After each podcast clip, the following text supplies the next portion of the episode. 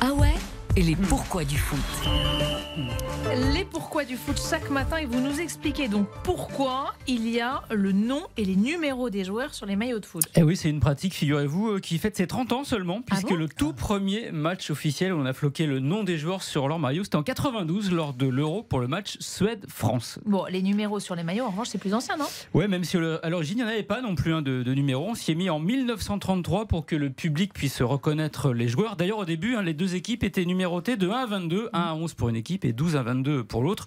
Aujourd'hui, on choisit un petit peu son numéro comme on veut. Tiens, lors de son retour au Bayern Munich, Big Lizarazu avait pris le numéro 69. Alors, rien à voir avec euh, un choix coquin, évidemment. Mais hein. alors, euh, pourquoi, pourquoi le 69 Bah parce que son numéro fétiche, le 3, était déjà pris par un autre joueur. Alors, comme il est né en 69, qu'il mesure 1m69 Oui. et qu'il pesait Ah, 69 oui, kilos à l'époque, voilà, il a opté pour le 69, choix exotique qui a permis à son club de vendre deux nouveaux maillots, évidemment, de Lizarazu.